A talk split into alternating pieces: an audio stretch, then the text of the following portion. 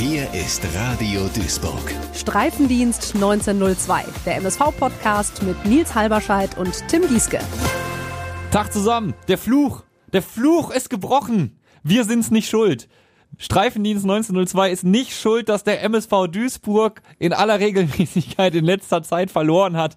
Äh, Tim Gieske, hallo. Hallo Nils. Ist das nicht schön? Wir haben ja schon überlegt, ob wir die, ob wir die Geschichte hier abbrechen, wenn der MSV Duisburg nicht bald gewinnt, weil es war so, seitdem es den Podcast gibt, hat der MSV nur verloren und jetzt endlich der Sieg gegen den Hallischen FC. Ja, Mensch, wir hätten es echt beinahe eingestanzt. Also zwei oder drei Niederlagen und ich hätte es nicht mehr verkraftet, das hier zu machen. Dann hättest, hättest du, hättest du mich mit deinem Aberglauben tatsächlich angesteckt. Siehst du? Ja. Und ey, ganz ehrlich, das ist bei mir, das sind echte Überlegungen, die ich so hab, ne, wenn ich auf dem Weg zum Stadion bin. Was, was ist, wenn wir, haben wir den Fußballgott verärgert? Haben wir irgendwie Mist erzählt oder so? Also mhm. mit Sicherheit haben wir schon Mist erzählt, aber war es so viel, dass es sogar die Göttlichkeit des Fußballs erreicht hat? Äh, aber offensichtlich ist uns der Fußballgott zumindest für den Moment wieder gewogen. 1 zu 0 gegen den Hallischen FC. Ähm, wir beide natürlich wie immer bei Heimspielen äh, in der Fankurve unten im Steher, äh, Block I. Mm, und ich muss sagen, ähm, grundsätzlich fand ich dieses Spiel sehr entspannt. Ich hatte fast zu keinem Zeitpunkt das Gefühl, dass die Hallenser irgendwie über wirklich wirklich sehr gefährlich werden könnten. Es gab da einmal diesen Lattenschuss kurz vor der Halbzeitpause. Ähm, das war ein entspannter Fußball. Nachmittag für mich insgesamt. Wie ging's dir? Teils, teils. Ich gebe dir recht, dass ähm, Halle nicht in die Situation gekommen ist, um uns wirklich letzten Endes gefährlich zu werden. Aber es war ja so ein krasses Zweikampfspiel eigentlich. Kein Spiel, wo wir jetzt klare Chancen auf beiden Seiten hatten. Trotzdem fand ich, dass es Situationen im Spiel gab, wo wir hätten weiter die Führung ausbauen ja. können, aber auch Halle sicherlich mal zum Ausgleich hätte kommen können, weil wir nicht konsequent genug äh, in ähm, wieder mal im Abschluss waren letzten Endes. Ne? Aber wir haben Abschlüsse gehabt. Ja. Ne? Ja. Also das ist, glaube ich, der Unterschied gerade zum Fairspiel. Ich glaube, Oberhausen kann man so ein bisschen in Klammern setzen. Das war so ein ganz eigenes Ding. Aber wenn wir jetzt nur den Ligabetrieb uns anschauen, dann siehst du, da waren teilweise so Kullerbälle dabei. Mhm, ja, aber ja, das sind alles ja. Bälle, die aufs Tor gegangen sind dann letztendlich. Dann siehst du, wir sind zu Abschlüssen gekommen und es war halt wieder eine Malocha-Partie. Das ist ja. häufig bei so zweikampfbetonten Spielen. Da wird dann halt viel geackert. Ähm, viele, viele Hoffnungsschimmer auch tatsächlich. Also erstmal die die Rückkehr von Sebastian May. Ganz Wir haben den hier ja schon in den mhm. Himmel gelobt, aber äh, sag mir gerne, wie du dazu denkst. Dieser Mann ist enorm wichtig. Nicht nur von der Körpersprache her, ja, kein brauchst du nicht drüber diskutieren, sondern auch weil er es einfach kann. Der ist halt einfach ein Abwehrchef. Wir haben ja eine sehr interessante Aufstellung jetzt gehabt. Da waren wir ja, ja auch. Da muss ich, da muss ich, da, da, bevor wir, bevor, bevor ich bevor wir jetzt Mai eine Statue bauen, müssen wir ja ganz kurz sagen, wir hatten ja gesagt ähm, vor dem letzten Spiel, gut, was wird Ziegner verändern? Ziegner hatte ja Änderungen angesprochen. Der wird wir, auf jeden Fall Viererkette hatten, spielen. Ja, aber genau, wir haben gesagt, da ist der, da ist dieses mit dem Mistreden, der Viererkette und Fleckstein. Ah, weit gefehlt. Wir hatten dann eine Dreierkette mit Kölle und Bitter und ja. Mai. Und Mai hat quasi, ja, für zwei gespielt, wenn man so will. Der hat, der hat dann wirklich ähm, alles im, ähm, vor dem Fünfer weggeräumt, so dass sich äh, Kölle und Bitter immer wieder auch auf das Ankurbeln des Spiels konzentrieren konnten. Unglaublich. Ja. Ne? Und dann davor mit Mogultai und Ajani dann nochmal zwei ja, eher defensiv denkendere Jungs, aber trotzdem Leute, die sich dann eher darauf äh, besonnen haben, die zweiten Bälle zu sichern. Mit diesem sehr kompakten Mittelfeld, mit dem Zehner hinter den zwei Spitzen und den Sechsern. Ist schon ein Schlitzohr, Thorsten Sieg. Und das meine ich im absolut positiven ja, Sinne, ja. ne? Also dahin zu gehen und äh, sich da nicht in die Karten schauen. Das ist ja nicht das erste Mal, dass wir da eine Überraschung gesehen haben. Dass er uns aufs Glatteis führt. Und das, ey, ganz ehrlich, ich finde das total legitim. Mhm. Das ist doch auch, ich, ich finde es auch, ich finde es auch strategisch schlau. Ne? Ich meine, es wird doch bestimmt bestimmt viele Leute beim, beim Gegner immer jeweils geben, die auch mal reingucken, hör mal, was passiert denn in der Pressekonferenz äh, des, des, äh, des anstehenden Gegners, des anstehenden Spiels, mhm, weißt du? Ja. Und wenn du dann so Nummern machst und äh, dein, äh, dein Gegner sich schon in Sicherheit wähnt, ich find's, ich find's legitim. Aber lass uns, äh, lass uns noch ein bisschen über Halle reden. Ähm, Insgesamt ja nur ein 1 zu 0. Also wenn du jetzt meckern willst, dann kannst du über Chancenverwertung reden. Ne? Das ist auch ein bisschen häufiger hätte klingeln können. Gleichzeitig ähm, haben wir wieder Standards für uns entdeckt. Also Standards, auch wenn wir jetzt eine Flaute hatten, bleiben offensichtlich das Mittel der Wahl. Ja, und zum äh, Kopfballtor von Marvin Baccalords kann ich eigentlich aus dem Stadion gar nicht kommentieren, denn, und das ist eine gute Sache, ich erkläre sofort warum, ähm, ich war auf Toilette. äh, erzähl du, wie es zum Tor gekommen ist. Äh, ja, äh, es war eine Ecke tatsächlich und am ersten Pfosten äh, steigt Bakker dann hoch, setzt sich durch, köpft ihn ein. Schönes Ding. Ich habe es dann halt natürlich erst nachträglich gesehen in der Zusammenfassung auf YouTube. Ähm, Warum ist es eine gute Sache, dass ich auf Toilette war, während das Tor gefallen ist? da war noch ein Typ mit mir im Klo, wir gucken uns so an, also hören dann natürlich den Jubel, jeder kennt das. Ja, und du bist ja, so, ja, ja. na klar. Aber das ist eine gute Sache, weil in den vergangenen Partien war es immer so, ich bin auf Toilette gegangen, wir haben ein Gegentor ge gefressen. Also immer, wirklich, ja. Äh, zuverlässig, Nils geht auf Klo, der MSV Duisburg kassiert eins. Ähm, und ich hatte natürlich wieder Schiss. Ne, dann geht's natürlich, oh, jetzt gehe ich schnell auf Klo, kurz vor der, äh, ne, wann ist der Tor nochmal gefallen? Äh, 65. Minute. Ich Ja, geh, ja, es geht ja. nicht mehr anders. Äh, Ich muss jetzt mal ganz schnell aufs, auf, auf, Toilette und ich habe mich echt beeilt, ne? Und äh, spätestens als ich dann den Jubel gehört habe, konnte ich mich entspannen. Denn auch dieser seltsame Blitz ist jetzt gebrochen. Wollte gerade sagen, Ne? das ist jetzt, hat sich jetzt wieder ausgeglichen, das Karma, ne? Ja, ja. Ist auch, kann von mir aus auch, ganz ehrlich, wenn der MSV gewinnt, kann er da auch so weitergehen. Verpasse ich auch mal gerne das ein oder andere Tor. Ähm, insgesamt, und das hat auch Thorsten Ziegner gesagt, ein verdienter Sieg für den MSV. Sehe ich genauso. Also wir haben einfach es geschafft, uns in den Zweikämpfen letzten Endes mehr und besser durchzusetzen. Und dazu muss man auch sagen, ähm, um es auf die andere Seite so ein bisschen oder auf die andere Seite so ein bisschen zu schauen, Halle hat sehr viel auf Sicherheit gespielt. Ne? Wenn Halle es mit ein bisschen mehr Selbstbewusstsein dann geschafft hätte, uns dann quasi auseinanderzuziehen. Wir haben ja sehr, sehr kompakt gestanden. Wenn Halle das ausgenutzt hätte, dass wir eben mit zwei offensiven Außenverteidigern in der Dreierkette spielen, mit nur einem etatmäßigen Innenverteidiger, das hätte man vielleicht auch ausnutzen können, hat Halle aber nicht getan. Und ich glaube, das war auch Teil des Schlachtplans von Siegner, dass er genau darauf gesetzt hat, dass Halle lieber auf Sicherheit spielt und lieber versucht, viele Leute hinter den Ball zu bekommen.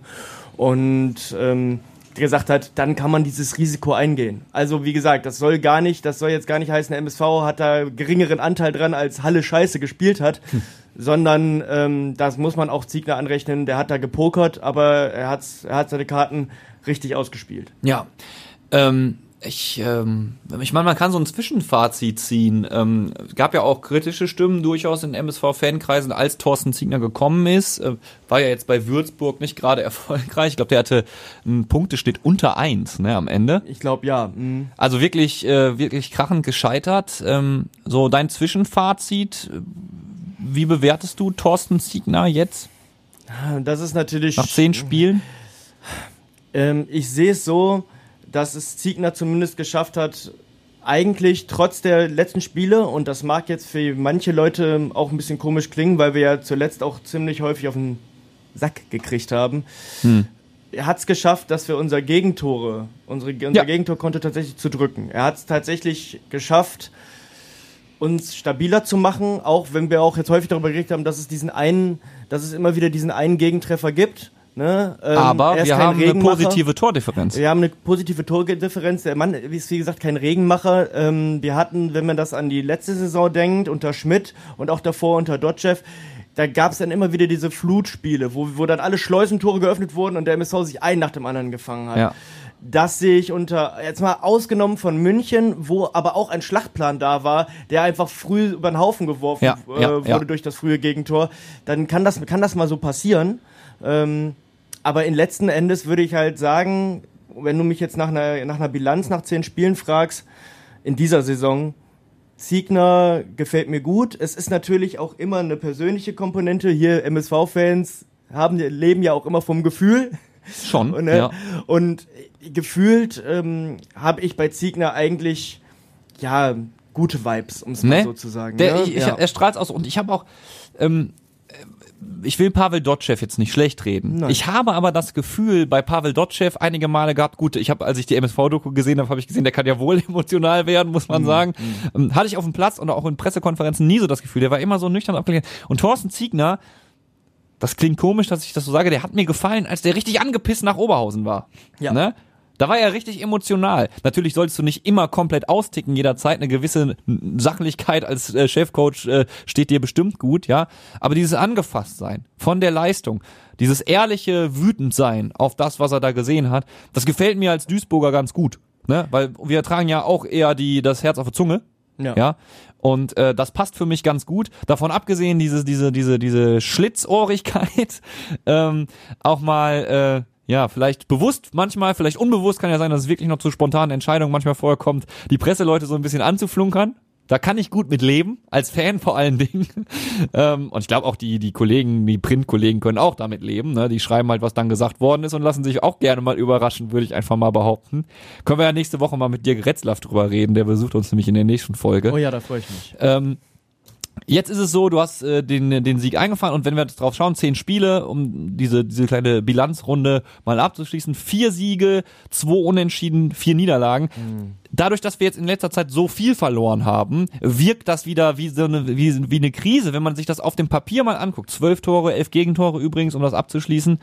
Eigentlich sind wir ziemlich ausgeglichen unterwegs und stehen dementsprechend auch auf einem ausgeglichenen zehnten Platz, ne? Ja, absolut Mittelfeld. Mehr Mittelfeld So. geht in der dritten Liga nicht. Pff, ähm, das, jetzt kann man, kann man natürlich sagen, man kann jetzt, jetzt muss man natürlich gleich in beide Richtungen gucken. Ich würde weiterhin als etwas, ja, pessimistischer Fan, würde ich natürlich sagen, guckt weiter lieber nach unten als nach oben. Ähm, uns haben viele Spiele zuletzt gezeigt, dass uns immer wieder Grenzen aufgezeigt wurden. Ja. Natürlich immer wieder auch mit Ausfällen, mit, mit Ausfällen, die für uns ganz, ganz krass sind, wie, eine, wie ein Mai oder ein Stoppelkamp. Aber ähm, ja, ich glaube nicht, wenn ich jetzt auch an die letzte Saison denke zum Beispiel, dass wir, oder es ist auch, da spricht natürlich wieder Hoffnung mit, dass wir so äh, in den Abstiegsstrudel geraten, wenn wir so weitermachen. Es kann immer wieder mal schlechte Spiele geben, wir sollten uns davon aber nicht runterziehen. Das kannst du lassen. dir leisten. Na, genau, dass du dir halt auch mal einen Scheißtag auf gut Deutsch Ja. leisten kannst. Ja. Und ich glaube, das, ge- also das, äh, die, die, die schlechte Stimmung nach dem Niederrhein-Pokal aus, die war ja auch diesen Schlappen in Folge geschuldet. Ich glaube nicht, dass der Kredit der Mannschaft halt komplett aufgebraucht ist. Du hast dir jetzt wieder viel geholt, hast gewonnen und wenn du jetzt gegen Elversberg äh, verlieren solltest, wirst du, glaube ich, nicht vom Platz geboot am Ende. Ne? Und, ja, Äh, und ich, ey, Elversberg, ohne Scheiß, da konnte man am Anfang noch sagen, ja, ist ein Underdog, die leben von dieser Aufstiegseuphorie und davon, dass die ein eingespieltes Team sind, aber die sind halt saugefährlich. Klar, jetzt gegen Fair gestolpert zuletzt, können wir gleich gerne noch drüber reden, aber kennt man, kennt man. ja, wer fühlt, wenn nicht wir, ja, aber ähm, aber die sind äh, die sind halt saugefährlich.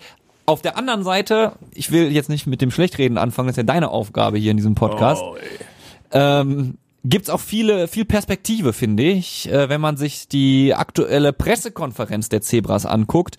Da, ähm, da gibt's schon viel, was Hoffnung macht. Ähm, eine Person, die auch in den letzten beiden Spielen schon überzeugt hat, Mogultai, ne? guter Junge. Und äh, in der PK war ein Thema, naja, wie geht er mit so jungen Spielern um? Hat ein Kollege gefragt. Ähm, muss aber nicht aufpassen, dass man den nicht verheizt, muss man ihm seine Grenzen aufzeigen. Wir können uns einmal kurz anhören, was hat Thorsten Ziegner zu Mogultai zu sagen. Es ist jetzt nicht so, dass äh, wir das Gefühl haben, dass bei Baran der Akku alle wäre. Ja, aber man muss natürlich darauf achten, bei so jungen Spielern, ähm, die noch nicht so lange im Männerbereich dabei sind, dass die Belastung komplett eine andere ist als eben im Jugendbereich, auch wenn es der höchste Jugendbereich ist. Und dort müssen wir einfach immer ein Auge drauf haben, dass der, der Junge Spaß weiterhin am Fußball hat, dass er sich nicht zu viele Gedanken macht, dass er vor allen Dingen körperlich äh, ordentlich im Schuss, in Schuss bleibt. Und da haben wir einfach das Auge drauf. Ähm, aber, ähm, und da gebe ich recht, solange wir das Gefühl haben, dass er unbeschwert, dass er mit einer vollen Energie spielen kann, äh, gibt es keinen Grund, dort irgendwie vorsichtig zu sein und Angst zu haben, ihn zu verheizen. Also klares Bekenntnis zu Mogultai. Wie hörst du das? Was, also wie, interpretierst du das, was Ziegner sagt? Der ist jetzt erstmal gesetzt. Davon gehe ich mehr oder weniger aus. Auch ähm, wenn Hoppys Lieblingsbegriff Belastungssteuerung da so ein bisschen Lass durchscheint. den das nicht hören. Ihr schreibt uns eine böse Mail. ähm, klar, Ziegner möchte natürlich nicht, dass wir dasselbe erleben ähm, wie bei einem Janda, auch wenn ein Janda natürlich jetzt schon ein bisschen länger bei den Profis dabei war. Glaube ich, ähm, dass man trotzdem aufpassen muss, dass in der, gerade in so einer Knochenmühle wie der dritten Liga, Tja. viele Spiele, dann teilweise auch viele tiefe Plätze, ne, nicht immer die besten Spielvoraussetzungen, dass du da jetzt nicht sofort äh, so einen jungen Kerl und auch mit, mit seinem Körper, der sich ja auch nach und nach erst an diese Belastung anpassen muss, Ja. dass du den wie gesagt, verheizen ist nicht der richtige Begriff, weil den, den musst, du musst ihn ja spielen lassen. Also ähm, die, ja, die Jugendmannschaften spielen ja auch auf, schon auf sehr hohem Niveau und auch da wird, da, da wird auch nicht zimperlich miteinander umgegangen. Ja. Ähm, aber es ist Nochmal eine andere Körperlichkeit es ist trotzdem. nochmal eine andere Körperlichkeit, wenn du auf einmal gegen einen Anfang oder Mitte 30-jährigen Stell dir mal vor, du spielst gegen Sebastian May auf Ja, einmal. So genau, einer läuft in der genau. U19 ja eher selten Eben, rum. ganz ne? genau. Äh, mit allen Wassern gewaschen, der auch nochmal weiß, wo er, wo ganz genau, wo er dir wehtut, ohne dass der Schiedsrichter ihm dafür rot zeigt. Ja, ja, Ne? das ist es halt. Ne? Das sind so kleine, aber Das feine sind- Unterschiede. Und ich glaube, da hört man Ziegner schon raus, ähm, dass er dass er versucht, das möglichst irgendwie abzuschirmen. Das kann er natürlich nur bis zu einem gewissen Teil, aber ja. Aber Mogultai fehlt offensichtlich ja äh, das Selbstbewusstsein nicht, sich auch in diesem Herrensport zu behaupten. Das hast du gegen Oberhausen schon gesehen. Wir haben drüber geredet, wenn er sich die Bälle für die Standards schnappt. Und auch so, ich finde, die Körpersprache von dem ist ganz klar. Ich will hier mitmischen und ich habe jetzt keinen Schiss, da mal äh, mich auch äh, mit einem Gegenspieler Keineswegs. anzulegen. Ja. Hey, äh, gegen Halle absoluter Lichtblick, absolut. Es macht richtig Spaß, der Junge. Ich freue mich riesig, dass er dabei ist. Und ich freue mich auch total auf die nächsten Spiele. Ich bin total gespannt, was wir von dem noch sehen werden. Und es gibt ja noch einen weiteren Lichtblick. Ja, Rolf Felscher ist ähm, im, im Aufbautraining nach wie vor, aber jetzt schon teilintegriert in die Mannschaft. Er wird dann, ähm, so hoffen wir zumindest, äh, in der kommenden Woche komplett ins Mannschaftstraining einsteigen, sodass er dann logischerweise auch eine Option wäre. Allerdings immer mit dem Wissen, äh, dass er eine ganze Weile eben jetzt keinen Fußball gespielt hat, äh, wenig äh, Spielpraxis hat, aber er ist dann wieder voll belastbar. Äh, Kaspar Jander ist seit Anfang dieser Woche wieder vollständig im Mannschaftstraining. Und da müssen wir einfach sehen, wie sich das entwickelt. Da müssen wir sehen, wie sich das entwickelt, sagt Thorsten Ziegner zu Kaspar Janda. Rolf Felscher jetzt auch nach langer Verletzung wieder auf dem Weg der Besserung. Das Lazarett wird langsam leerer. Ja, das freut mich natürlich riesig. Erstmal muss ich möchte erstmal auf Zweitgenannten auf, äh, an, Bitte. ansprechen. Was ist denn da los? Wunderheilung. Was für ein, was für ein Heilfleisch hat der Mann denn? Unglaublich. Also ich, ich freue mich natürlich riesig. Da ging meine Einschätzung jetzt zu Anfang unserer Podcast-Reihe ja komplett daneben. Auch die Also- des Vereins, aber ich dann, hab, ne? Ich habe halt wirklich gedacht, so in der Hinrunde auch ne, von wegen äh, WM in Katar etc. pp. Ähm, kurze Hinrunde, den sehen wir jetzt nicht mehr auf dem Platz, leider, Ja. leider. Da müssen wir jetzt auf jeden Fall B-Lösungen finden. Ja. So muss man es ja, so deutlich muss man es ja leider sagen. Ja, super. Und für, es ist ja nicht, dass er gesagt, er hat ja gesagt Mannschaftstraining, ne? Nicht von wegen hier Lauftraining. Individuelle Einheiten, nein, nein, Mannschaftstraining. Es Ja. gibt auch Videomaterial tatsächlich schon, äh, wenn ihr auf die Facebook-Seite des MSV Duisburg mal schaut, man sieht ihn wieder in Bewegung, den jungen, den jungen Hoffnungsträger des Meidericher Spielvereins, ja. Okay, wow. Also, was glaubst du? Wann, also ich glaube nicht, dass er jetzt schon eine Option ist. Das gegen wär Elversberg. krass. Nein, Das nein, wär nein. krass. Vielleicht, vielleicht schon, hat er schon einen Kaderplatz? Also hat er schon einen Platz auf der Bank? Äh, das, also ich fänd, ich fänd's überragend und wirklich auch äh, einem Wunder gleichend, wenn der auf der Bank säße. Mhm. Aber wenn man, wenn man das interpretiert, was Ziegner sagt, könnte, muss nicht, ne? Ja, ich bin gespannt. sind wir auch sehr gespannt. Und äh, bevor wir nochmal äh, Elversberg uns ein bisschen äh, genauer anschauen, ähm, was ich auch interessant finde, wenn du jetzt ähm, Alabakir, wenn Alabakir zurückkommt ähm, und du dann mal schaust, der MSV Duisburg hat sich vor Jahren auf die Fahne geschrieben, wir wollen Ausbildungsverein sein. Ja. So, ähm, ich hatte immer ein Problem, das eindeutig zu erkennen. Klar, Lukas Daschner haben wir erfolgreich äh, großgezogen, sage ich immer. Ist jetzt auch bei Pauli, äh, Ja. bei Pauli ähm, seit Jahren, hatte ja da mit Verletzungen zu kämpfen, jetzt aber äh, wieder ein bisschen besser in der Spur. Ähm, ich sehe das jetzt auf dem Platz. Wenn du dir überlegst, wenn Alabaki auf dem Platz steht, Kaspar Janda, Mogultai, äh, Vincent Müller ist glaube ich auch noch nicht so alt, ja? Nee, also du nee, nee. du du du äh, hast langsam wirklich diesen Mix aus Blutjung. Kölle hat ja auch als Profi jetzt im Prinzip debütiert mit dem MSV, ja? Ja, ja. Also du hast langsam ich ich, ich sehe Marvin dieses Sänger ist erst 22. Wenn, Mega jung noch. Äh, ein, ein Hetwer, der natürlich, wo ich natürlich noch nicht weiß, wie die Entwicklung hingeht, Wer ist auch, weiß? Ne, der, der, der ist auch erst 19. Aber ich sehe das in den, in, den, in den vergangenen Jahren mehr und mehr, dass der Ja. MSV dieses, diesen Stiefel wirklich durchzieht. Und wenn es jetzt noch erfolgreich ist sportlich, dann, äh, dann, boah, dann, dann bin ich happy. Das ist, das ist cool. Dass man, äh, weil letztendlich guckt dir in der Bundesliga äh, Clubs an, die erfolgreich sind, ohne die Kohle fett zu haben. Guckt dir Freiburg an. Die machen es ja genau so. Ja, die ziehen sich qualitativ hochwertigen Nachwuchs ran, eben weil sie wissen, finanziell können wir mit dem FC Bayern nicht mithalten. Und das geht auf. Ja, das geht in den, in den vergangenen mehr und mehr auf. Warum soll es nicht für den MSV Duisburg in kleinerem Maßstab auch funktionieren? Ja, natürlich. Das es sollte auch, das sollte auch mehr und mehr, also das sollte auch schon seit längerer Zeit unsere Philosophie sein. Wir haben ein drei Sterne NLZ, ne, Ja. Nach, Nachwuchsleistungszentrum. Ja. Ähm, da haben wir ja auch mit Hobby so ein bisschen drüber geredet.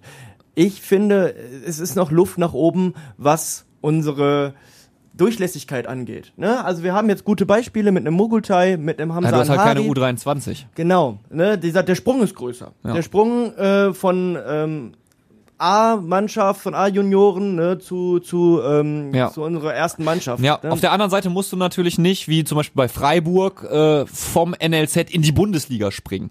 ja. Ne? Aber du hast recht, also ähm, dass die U23 abgemeldet worden ist, hatte mit Sicherheit Gründe, aber für die jungen Spieler ist es nicht leichter geworden. Freiburg hat ja die dritte Liga noch dazwischen. Ja. Das ist ja, das ist ja das der große Plus. Wir haben nur die dritte Liga. Ja, U19, dritte Liga. Ja. Ja, ja bei Freiburg ist die Ausgangslage eine andere. Der, der. Vergleich hinkt Ja, natürlich auch, natürlich. aber du weißt, worauf ich hinaus Ja, will damit. ja, ne? ja. Man sieht ja, dass es funktioniert. Dass Erfolg, äh, dass gute Nachwuchsarbeit dich auch sportlich im Profibereich belohnen kann. Ja. Na? So, wir spielen gegen Elversberg. Ähm, Leverkusen Killer im DFB-Pokal, Oh, ja. in der Liga sehr erfolgreich. Ähm, zehn Spiele natürlich auch gemacht und du wartest immer noch auf dieses Aufsteiger-Down. Ne, das es bei Ja. Viktoria Berlin zum Beispiel gab. Das gab's aber bei Victoria Berlin, um ganz kurz, das gab's auch erst später. Ja, es Victoria Berlin ist erst wirklich zur Rückrunde letztes Jahr dann wirklich ja komplett Ne? Ist die Frage, ob das auch bei Elversberg passieren wird. Mhm. Lässt sich, glaube ich, jetzt noch nicht beurteilen. Ähm, wir treffen auf jeden Fall Stand jetzt auf einen bärenstarken Gegner. Aufsteiger hin Absolut. oder her. Ja. Äh, Thorsten Ziegner hat ja auch gesagt, äh, guck auf die Tabelle. Leute, guckt auf die Tabelle. Ja, das sind die Favoriten in diesem Spiel. Ja, das heißt, wir als MSV Duisburg gehen da nicht als Favorit rein. Ja, Ja, sehe ich Find- genauso. Sehe ich auch so, hat er Ja, recht. Ist äh, super objektiv analysiert. Äh, wir können mal kurz äh, uns ein paar Sekunden zu dem anhören, was er zu Elversberg gesagt hat. Aber ein typisches Drittligaspiel eben, wo es eng zugeht. Da ging's wo gegen Ferl. Entscheiden und die haben in dem Spiel die Ferler für sich genutzt und die Elversberger eben nicht. Und ähm, trotzdem gibt jedes Spiel, was Elversberg bestritten hat, was uns dann auch ähm, die Videoanalysen zeigen werden in den nächsten Tagen, äh, gibt jedes Spiel die Möglichkeit zu sehen, äh, wo, wo gibt's Schwächen. Ja, ich glaube, jede Drittligamannschaft äh, hat nicht nur Stärken, sondern äh, auch Schwächen und so auch Elversberg und die versuchen wir natürlich dann auszunutzen. ziemlich allgemeingültige Ja, Aussage. absolut. Er hat viel, in der Pressekonferenz viel davon geredet, dass er halt, äh, dass sie halt jetzt intensiv sich noch Videos anschauen werden. Also Videoanalyse, Videoanalyse, Videoanalyse. Ähm, Fakt ist, äh, dass da ein starker Gegner kommt. Was haben wir gegen die in der Hand, Tim? Was haben Nee, wir wir gegen fahren zu einem starken Gegner, nicht, nicht, also du Ja, weißt, was ich genau. meine. Ja, der ja, Gegner alles kommt gut, ja alles gut, ja, alles ja, ja, ja, komm. Was haben, wir wir, was, hab- was, was, was haben wir gegen die in der Hand? Die Bilanz von Elversberg spricht zumindest für sie, was diese Saison angeht, mit sieben Siegen und nur zwei Niederlagen. Was gegen sie spricht, die zwei Niederlagen haben sie auf jeden Fall zu Hause kassiert. Hm. Und die letzte halt jetzt gegen Ferl. Gegen Ferl muss man aber sagen, Ferl spielt anders als wir. Ferl spielt dann teilweise super eklig mannorientiert, macht dann wirklich Zerstörerfußball und guckt, dass sie vorne die Chance nutzen. Das ist nicht unser Credo, ähm, was Fußballspielen angeht. Ich muss tatsächlich sagen, ich bin nervös vor diesem Spiel, weil ich Angst habe, dass uns das gleiche widerfährt wie in einer Mannschaft wie 1860 zum Beispiel. Die sind über Die Elversberg sind gestolpert. Die sind nicht nur gestolpert, die sind von denen überrannt worden. Warum? Ja. Weil Elversberg das total geil findet, wenn eine Mannschaft kommt, die selber auch Bock hat, zu Fußball zu spielen. Mhm. Die nicht einfach nur sagt, okay, wir gucken jetzt erstmal, was ihr anzubieten habt, hier nehmt mal den Ball ähm, und wir schauen einfach. Deren Umschaltspiel ist halt nämlich echt super. Das geht super schnell nach vorne. Immer gerne schnell durch die Mitte, super vertikal, äh, wenig Stationen. Da ist ähm, ein Tore Jakobsen zum Beispiel, der ähm, bei Magdeburg äh, auch schon gespielt hat, seit dieser Saison bei denen spielt. Ähm, das absolute Bindeglied zwischen Abwehr und Angriff, ganz, der ganz schnell schafft, äh, Umschaltmomente zu kreieren. Dann hast du die rechts und links außen mit Manuel Fall und Yannick Rochelt, die ähm, zusammen schon zehn Vorlagen haben und sechs Tore. Das ist schon äh, eine Hausnummer. Dementsprechend muss ich einfach sagen, hoffen wir einfach auf unser Taktik-Schlitzohr Thorsten Ziegner. Ich, ja, wenn du mich fragst, was wir in der Hand haben, Standards. Standards auf jeden Fall. Das, da sind ähm, sie, da schwächeln sie, ne? da hat Elversberg in dieser Saison bereits viel geschluckt und wir noch keins. Und die sind halt kopfballtechnisch total schwach. Also, das ist, kommt uns zugute. ja, genau. Ne, also wenn sich diese Standardstärke, und ich will es immer noch nicht ganz glauben, hau mich, schlag mich, ich glaube, ich träume immer, wenn ich, immer wenn der MSV aus einer Standardsituation ein Tor schießt, diese Saison bin ich so, hä? Das ist doch gar nicht erlaubt. Ja. Ne? Aber es ist so, wie es ist und es ist kein Traum. Ähm, vielleicht können wir uns da was, äh, das, ähm, was rausholen. Worauf wir achten müssen, ist, glaube ich, äh, in der Anfangsphase nicht direkt eins zu kassieren. Ne? Ja, fast die Hälfte ihrer Tore hat die Elversberger Mannschaft äh, ja in der ersten halben, halben Stunde erzielt. das ist, das ist, haben Bock. Die gehen mit viel Lust auf den Platz. die ja? nutzen halt häufig diese noch müh diese Anfangsmüdigkeit aus Ja. von Mannschaften und das ja. da sehe ich so auch wieder so eine Parallele zu unserem 1860 Spiel. Da haben wir nämlich auch so die erste halbe Stunde Ja. ganz gut verschlafen. Also, wir müssen wach sein, wir müssen diese, diese, diese Drangphase, diese, diese Drangphase zu Beginn der Elversberger überleben, die es höchstwahrscheinlich geben wird. Die werden, ah, also die sind keine, die abwarten, ist keine Mannschaft, die Genau. abwartet, sondern die gehen drauf. So, und dann hoffen wir, dass wir die eine oder andere Ecke rausholen oder vielleicht mal einen schönen leckeren Freistoß aus einer tollen Position vor der 16er Kante. Und dann kann das was werden, sagst du, Tim? Ich pff. Ah, Fragst du mich jetzt, äh, fragst mich jetzt indirekt nach einem Tipp? Ja, nein, nein, nein. Ich, ich weiß schon, wie- ich bin schon, ich trifft schon wieder in eine falsche Richtung aus. Wir haben ja gesagt, wir tippen nicht mehr. Wir gucken uns dieses Spiel unvoreingenommen an. Ähm, ich werde nicht maßlos enttäuscht sein, sollte das nichts geben und ähm, sehe das auch so wie Thorsten Siegner. Wir sind da nicht die Favoriten, ja. Aber äh, wir haben gegen Halle wieder gesehen, wenn wir mal, wenn wir mal lochen, ist einiges drin und wenn wir mutig sind. Ja, und wenn wir das gegen Elversberg sehen, äh, dann bin ich schon zufrieden. Ich weiß nicht, ob dein Anspruch da höher ist. Ich hoffe einfach, dass wir nach dem Halle-Spiel, das jetzt so ein bisschen die Stimmung halt auch wieder Richtung positiv gelenkt hat, dass wir daran anknüpfen können. Ich gehe da mit dir. Es soll einfach darum gehen, dass man auf dem Platz sieht, dass wir nicht chancenlos sind, dass wir nicht überrollt werden und dass wir ja möglichst uns gut aus der Affäre ziehen. Ja. Ähm, ne, ähm, ich Das, wäre, wie das gesagt, reicht mir. okay, ich sage jetzt nicht, in welche, wohin ich tendiere. Okay, ja, ja, ja. Gut, das also unsere Streifendienstfolge für heute. Ich äh, bin froh, dass wir mal über einen Sieg reden durften äh, und äh, bin gespannt, wie die jungen Wilden beim MSV weitermachen. Vor allen Dingen bin ich gespannt, was Thorsten Ziegner mit Kaspar Janda macht. Wenn der wirklich schon kommt beim nächsten Spiel, dann äh, muss ich mal bei dem anrufen. Äh, der muss mir dann mal sagen, wie man Sportverletzungen so schnell abheilt. Tim, Ja. ich würde sagen, äh, nächste Woche gleiche Zeit, ne? Absolut gerne. Und äh, ja, ich hoffe wirklich sehr, dass der Fluch von Ex-Zebras, das muss ich nämlich noch ganz kurz loswerden, Horst, Ach, ja, ich weiß. Horst Steffen ist Trainer, Nils Ole Burg, kennen auch noch die Älteren unter uns, ist Sportdirektor da. Ne, wollen wir hoffen, dass das nicht ein schlechtes Omen ist. Es steht immerhin kein Ex-Zebra auf dem Platz. Ja, das stimmt. Ne, also Ja. gut, wir sind guter Dinge. Hör auf Ja. hier mit dem Pessimismus zum Schluss. So, Ah, Leute, ja, haben noch eine ja. schöne Restwoche. Wir hören uns nächste Woche. Bis dann. Ciao. Ciao, ciao. Radio Duisburg. Streifendienst 1902.